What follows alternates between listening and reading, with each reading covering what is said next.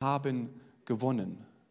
Und heutzutage nimmst du jemanden vielleicht mit, vielleicht nicht bei uns in die Gemeinde, sondern in eine Kirche und gehst hinein und nimmst jemanden mit, der vielleicht gar keine Ahnung hat von Religion.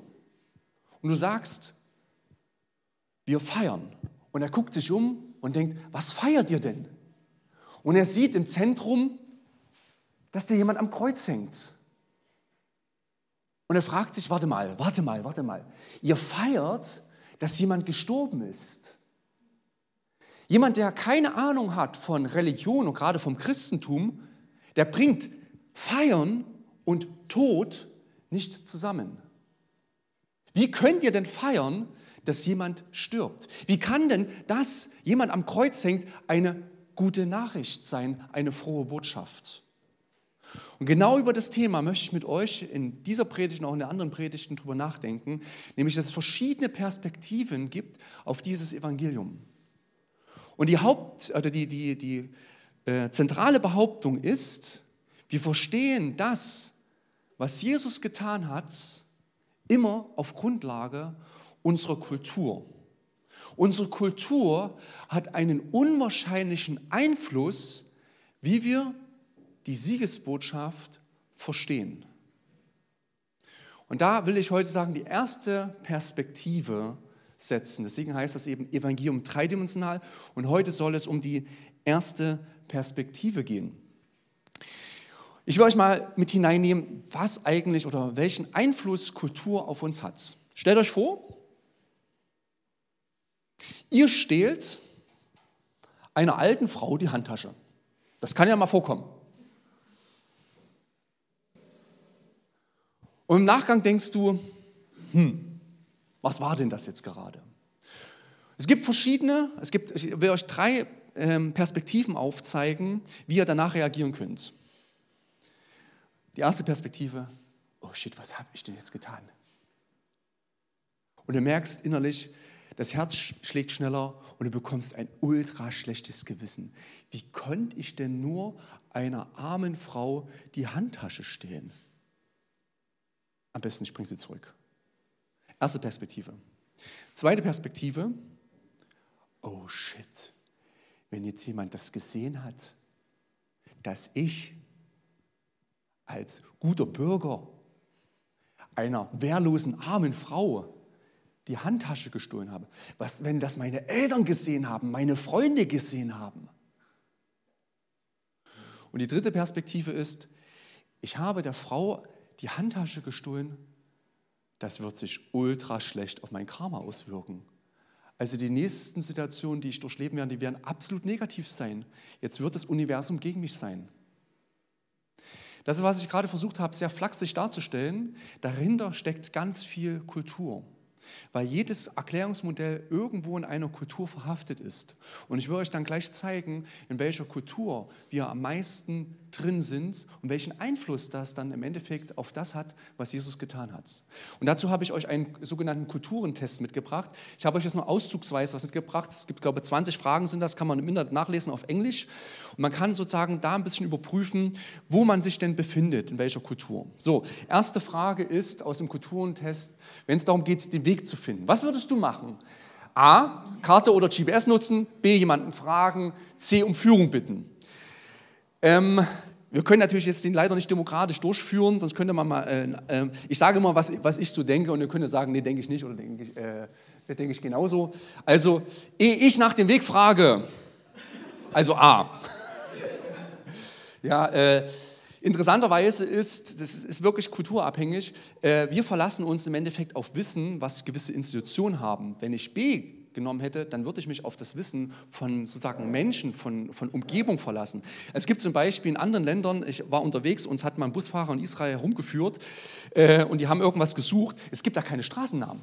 Es gibt da einfach in dem Dorf gab es keine Straßennamen. Und wir sollten da irgendwo hin. Der musste dann also ähm, äh, ähm, anhalten und nach dem Weg fragen. Ja, das Wissen ist sozusagen dann lokal gegeben, aber ich würde eher erstmal die Karte nutzen oder das GPS. So, zweitens, bei einem Ausflug nimmst du den kürzesten Weg, besucht man noch unterwegs die Familie, wenn man die Zeit hat, oder man meidet dunkle Gebiete. Dunkle Gebiete sind beispielsweise Friedhöfe. Ähm, in Afrika hat man beispielsweise Missionare, äh, die wurden gefragt, äh, wo sie ihre Kirche hinbauen können. Und haben die sozusagen in, in, dunkle Gebiete, in weite Gebiete ihre Kirche bauen können. Und die dachten dann natürlich, die Einheimischen, naja, das wird nicht lange gut gehen. Also deswegen gibt es eben so Gedanken auch äh, von dunklen Gebieten. Ähm, A, ich würde A nehmen, weil ich bin Mathematiker. Ich würde vorher ausrechnen, wenn ich gehe nicht die zwei Katheten, ich gehe immer die Hypotenuse, gehe also den kürzesten Weg, den man gehen kann. So, zwei, äh, drittens, Beruf erlernt man durch A, formale Bildung, B, durch Beobachtung oder C, Aufnahme geistlichen Wissens. Ich habe einen Studiumabschluss, also ich habe mich auf A verlassen. Ähm, können wir überlegen, wie ihr das gemacht habt. Okay, Frage 4. Kranke, Kranke werden geheilt durch. Also wir können ja ganz anders antworten. Anordnung des Arztes, B, traditionelles Heilmittel, C, rituelle Gebete und Opfer. In unserer Kultur ist es meistens A. So, fünftens, Wer einen Angriff erleidet, verlangt Gerechtigkeit. A, also verlangt Gerechtigkeit. B, sucht Rache oder zieht sich zurück. Oder C, legt den anderen einen Fluch auf. So, ich würde mal A nehmen und noch die sechste Frage. Unangemessenes Verhalten führt zu Strafe, B zu Ausgrenzung, C ist Schwäche. Es führt bei uns meistens zu Strafe. Ihr seht hier äh, die Culture Test, da könnt ihr das nachgucken auf Englisch. Das sind mehr Fragen als jetzt die. Was, ist, was will ich euch zeigen? Im Grunde genommen will man damit ermitteln, aus welcher Kultur man steckt. Und vielleicht hast du nicht nur A gewählt, ich habe jetzt, wenn es euch aufgefallen ist, ich habe die ganze Zeit A gewählt. Ähm, Dankeschön. Man kann natürlich auch mal, mal A, B, C wählen, aber im Grunde genommen äh, gibt es im groben drei Kulturen. So, und in dieser Kultur, wo wir meistens leben, ist die sogenannte Schuldkultur. Dann gibt es noch die Schamkultur und es gibt die Angstkultur. Und in, den Predigt, in der Predigtreihe wollen wir ein bisschen nachschauen, was das bedeutet, wenn wir eben das als Grund Motivation irgendwie haben und was Jesus mit diesen Kulturtypen zu tun hat. So, und du kannst dich selbst persönlich einordnen, wo du dich am ehesten siehst. Ähm, man kann Europa eher so ganz stark hier in die Richtung, aber es geht auch schon leicht in Schamkultur.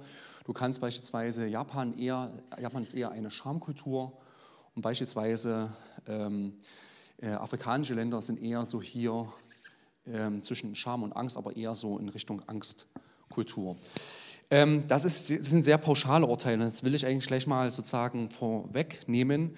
Ähm, Schema hilft, Dinge zu verstehen und trotzdem sind wir Menschen kein Schema. Das ist wichtig.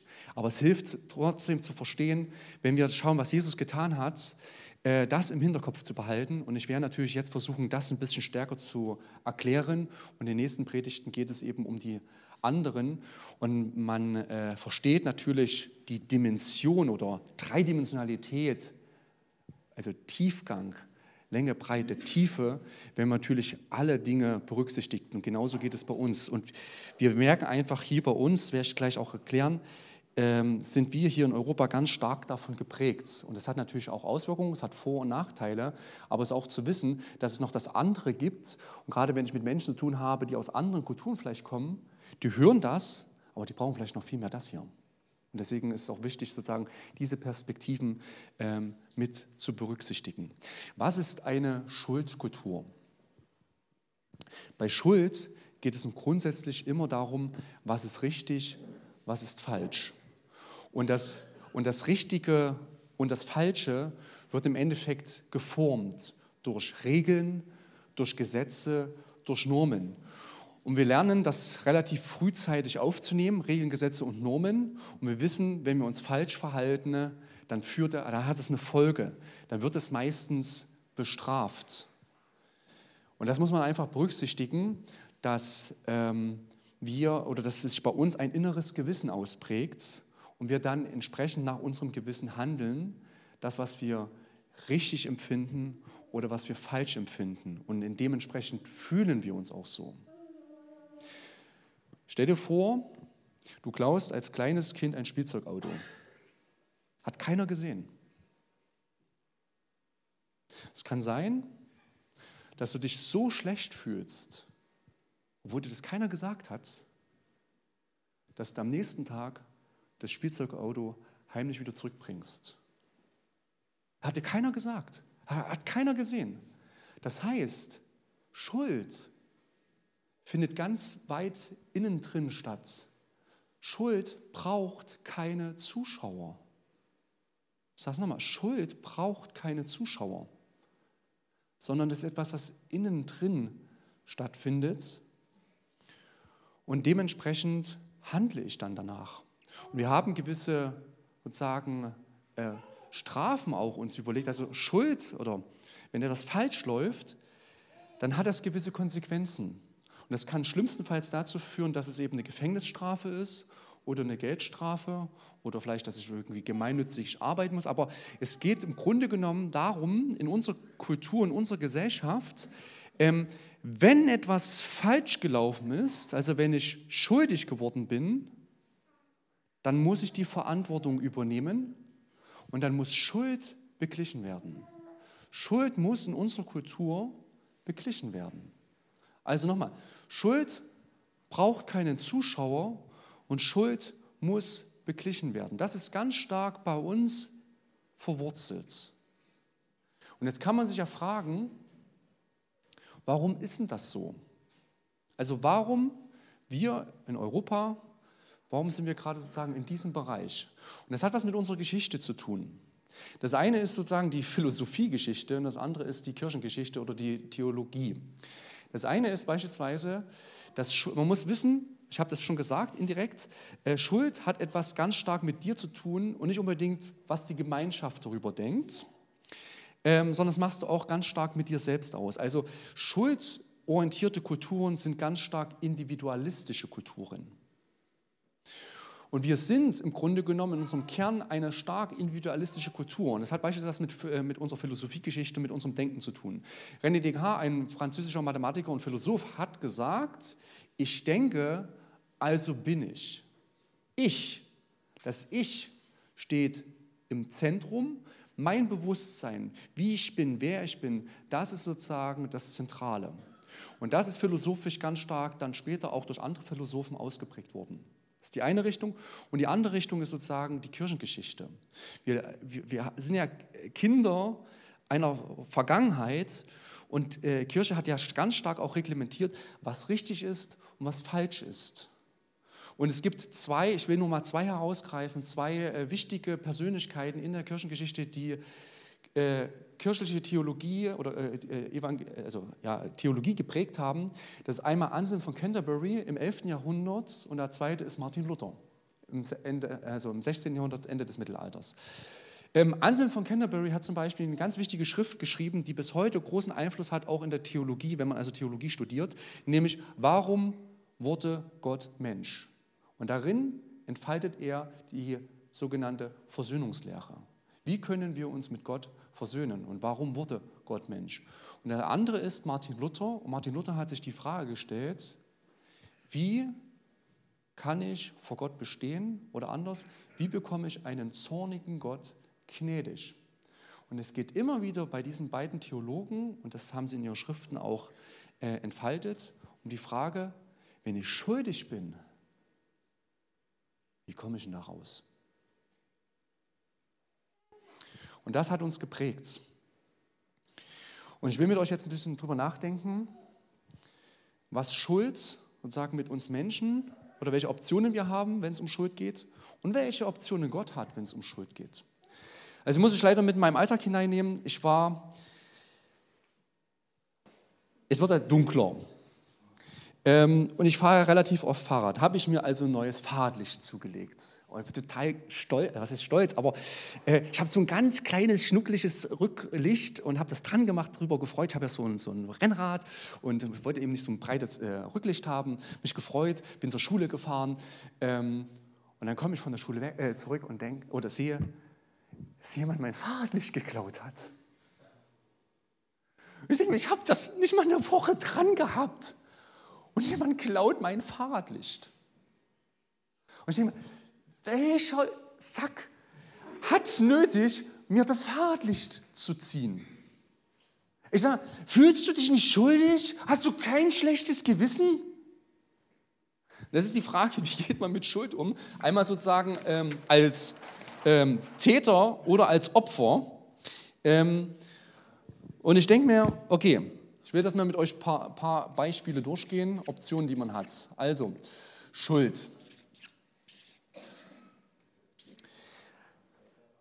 Also, die, wie geht es demjenigen, der das macht, also der schuldig geworden ist? Die Perspektive möchte ich gerne mit euch einnehmen. Also äh, der Schuldige. Und das Erste ist, da habe ich jetzt schon gesagt, der muss sich ja gar nicht schuldig fühlen. Also es kann, es kann Schuld de facto da sein er sagt, pff, nö, und da gibt es mehrere Möglichkeiten. Entweder weil er Schuld irgendwie ignoriert, weil er Schuld leugnet, weil er Schuld abstreitet. Irgendwie so, also so ein, so ein Abstreiten ist das. Ähm. Und was noch geht, rechtfertigen. Da sind wir auch sehr gut Experten drin, dass wir unsere Taten natürlich rechtfertigen und deshalb aufgrund dessen uns nicht unbedingt schuldig fühlen. Das ist natürlich bei so einem Fahrradlicht gar nicht so einfach. Und trotzdem muss derjenige sich ja nicht unbedingt schuldig fühlen. Also ich habe mir so ein Modell gedacht, naja, unter welchen Umständen könnte der sich nicht schuldig fühlen? Vielleicht wurde dem die Woche davor auch das Fahrradlicht geklaut. Und er sagte sich, naja, dann kann ich das Gleiche genauso tun. Ja, Lehrer haben schon ein schlechtes Standing, ich weiß schon. Polizisten, Lehrer und Ärzte oder so. Nee, Ärzte, denen geht es noch besser. Ähm, aber grundsätzlich, es liegt Schuld vor, aber ich muss nicht mich unbedingt schuldig fühlen. Ich kann eben Schuld leugnen, also in dem Sinne abstreiten, ich kann es wegschieben, ignorieren oder ich kann mich dafür rechtfertigen, dass ich etwas Falsches gemacht habe. Das andere ist, ich könnte mich entschuldigen. Kindern versucht man das immer beizubringen. Und mein Sohn dann immer, ja, Papa, entschuldige dich, ja, Papa.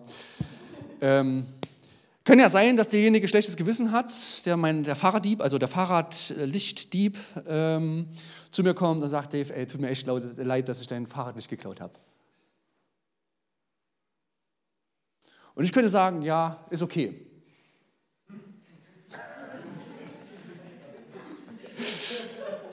Ihr merkt schon, es würde mir nicht reichen, ich brauche noch eine dritte Option und die wir oft nehmen, ist sozusagen Wiedergutmachen. Also entweder rückt er das Licht wieder raus oder er muss mir Neues besorgen. Es gibt aber gewisse, also äh, und oft sind wir in dieser Kategorie, gerade wenn es um, sag ich mal, um Sachgegen, also um Gegenstände geht, dass wir auf dieser Ebene sind, es wieder gut zu machen. Es gibt aber äh, es gibt Situationen, ähm, da kannst du gewisse Dinge nicht wieder gut machen. Du kannst dich nur entschuldigen. Wenn du gelogen hast, kannst du dich entschuldigen und versprechen vielleicht, dann in Zukunft die Wahrheit zu sagen. Aber, und das interessante, das deutsche Wort, entschuldigen, wir wollen sozusagen die Schuld wegbekommen. Also, also entschuldigen. So die drei Optionen hat man, so ganz im groben. Und jetzt will ich gerne mit euch im zweiten Mal schauen, ähm, welche Perspektive denn Gott hat, nicht wenn Gott schuldig wird, sondern wie Gott mit unserer Schuld umgehen kann. So, wie kann Gott mit Schuld umgehen? Und das Erste ist sozusagen in dieser Ebene, er kann es einfach ignorieren. Was geht mich deine Schuld an? Kann er machen. Er kann vergeben und er kann bestrafen. Die Möglichkeiten, groben, hätte Gott.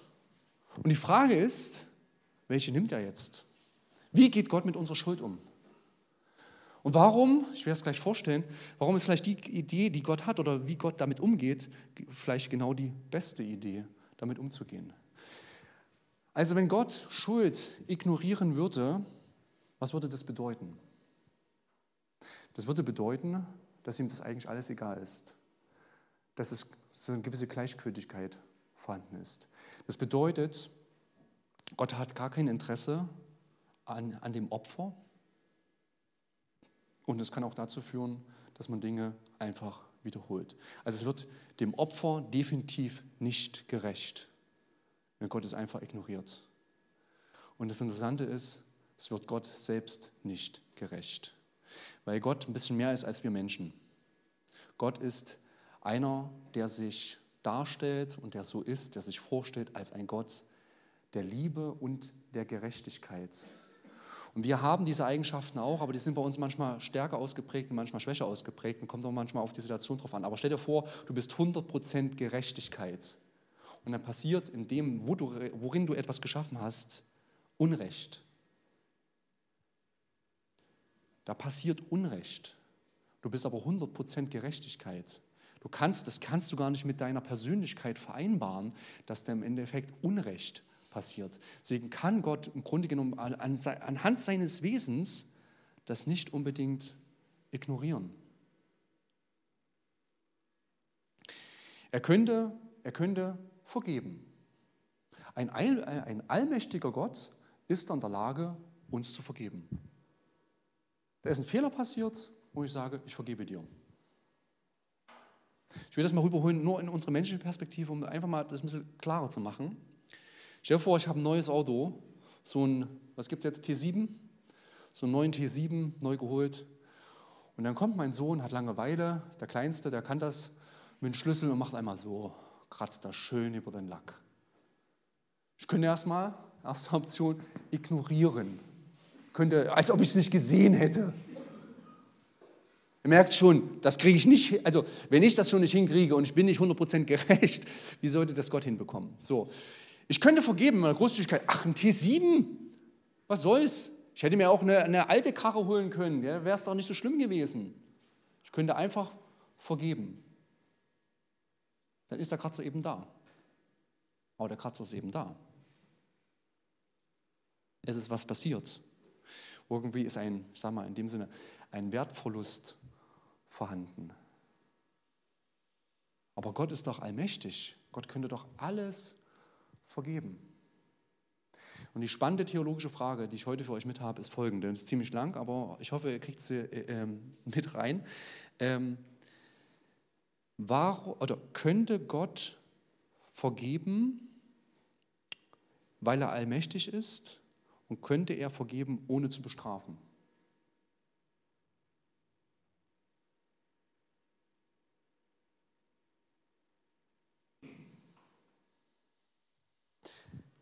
Spannende theologische Frage. Und dann noch viel spannend, also noch auch spannend ist, wie bestraft denn Gott? Und ich will euch jetzt meine Erklärung geben. Gott möchte uns vergeben. Aber wenn Gott vergibt, ohne zu bestrafen, wird es dem Opfer nicht gerecht, so genauso wie bei Ignorieren, uns wird Gott selbst nicht gerecht, weil Gott gerecht ist. Und wir haben jetzt hier eine Spannung. Wenn Gott vergibt, zeigt er eine Eigenschaft, das ist Liebe. Und wenn Gott nach Fehlern nicht willkürlich bestraft, sondern wirklich nach Regeln bestraft, ist Gott gerecht.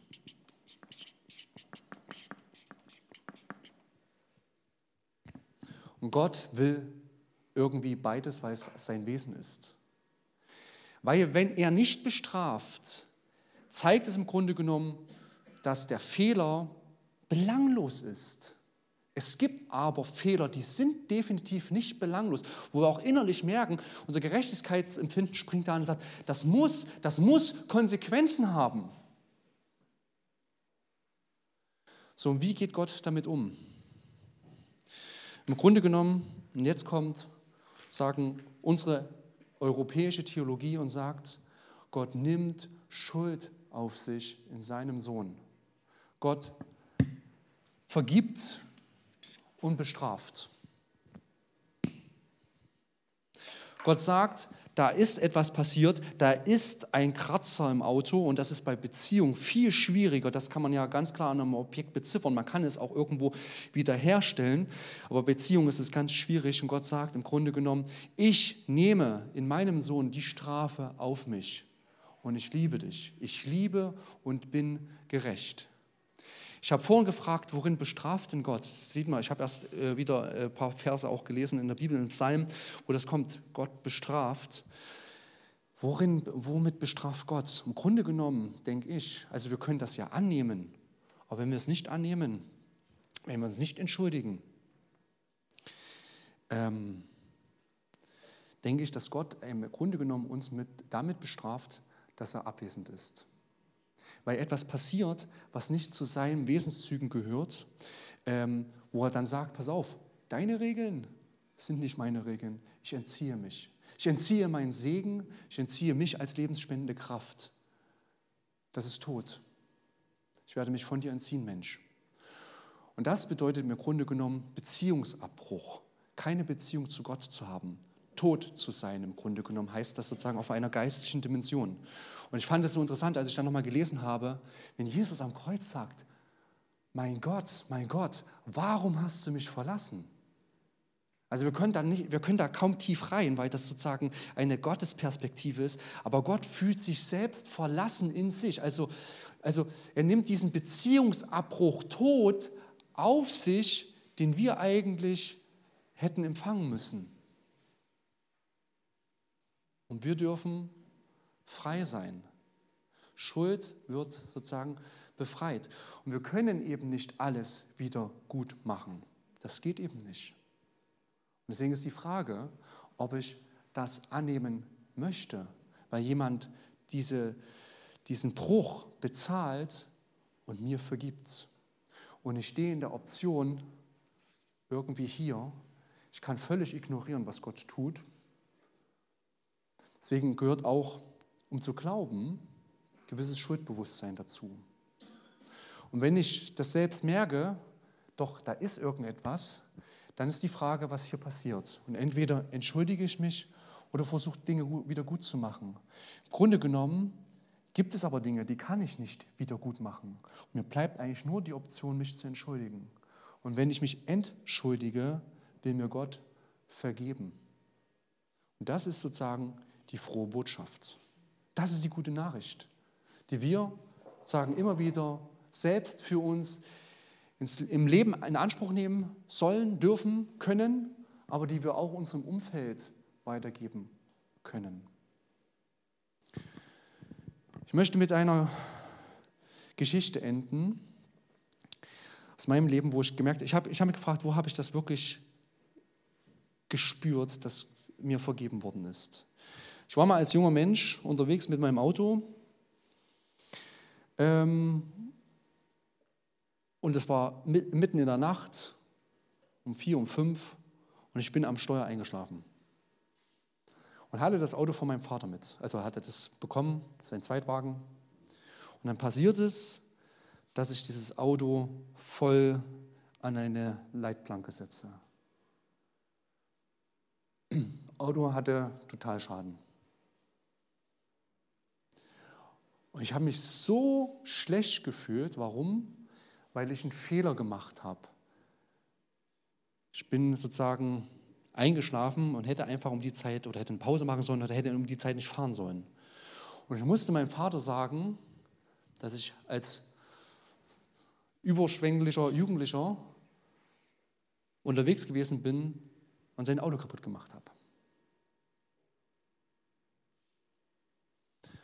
Und die haben uns abgeholt mit dem ADAC und ich bin dann nach Hause und ich musste nichts sagen. Mein Vater hat sich einfach, hat, er redet nicht viel, aber was ich, was ich so krass fand, die Situation, macht die Arme auf und nimmt mich einfach nur in seine Arme. Keine, warum hast du? Du hättest doch das oder jenes, sondern diese Umarmung und ich glaube, das hat einfach eine Wirkung, wenn das ein Vater macht oder wenn das Männer machen, auch Frauen, aber ähm, in der Situation ich, ist mir ein, ist, ist diese Last dieser Schuld von mir gefallen. Nur aufgrund von einer Umarmung. Und das ist auf einer menschlichen Ebene. Und genauso kann man das feststellen, wenn ich einfach sage, Herr, vergib mir. Und Gott die Schuld, die ich trage, nehme. Und das dürfen wir annehmen.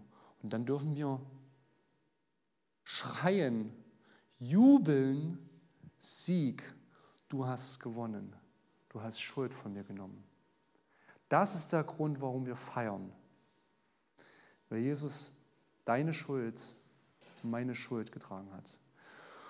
Und die Dimension des Evangeliums ist noch viel weiter. Es hat nämlich auch etwas mit Scham und Angst zu tun. Dazu kommen wir dann nächsten Sonntag dazu.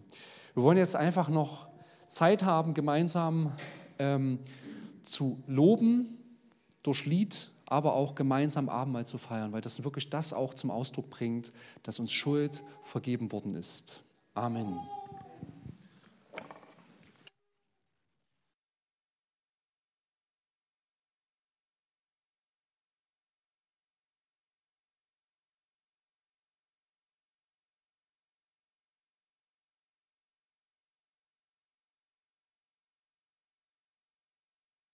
Für alles, was du mit uns geteilt hast. Ich bete jetzt schon und gebe parallel dann zu dem Lied äh, das Abendmahl mit aus. Gott, es ist ähm, vieles, was wir jetzt gehört haben, was persönliche Assoziationen von Schuld und Dingen, die man vielleicht auch mit sich rumträgt oder welche Erfahrungen man mit dir gemacht hat, dass man das mit sich rumträgt. Aber am Ende steht diese Aussage, du möchtest gerecht sein und du möchtest Liebe an uns ausüben. Du bist Liebe. Und die Geschichte von Dave, wo sein Vater ihn da im Arm, das ist ein gutes Bild, wo wir uns dran anknüpfen können und das mitnehmen können, auch in dieses Abendmahl hinein. Das, das, was du getan hast am Kreuz durch Jesus, die Geschichte, die du mit uns Menschen gehst, dass du alles für, für Biografien geprägt hast, um dein Heil zu uns einfach zu bringen. Dafür loben wir dich und das wollen wir jetzt einfach ja, feiern im Abendmahl, wollen das für uns annehmen und ähm, dir dafür danken und dich preisen. Amen.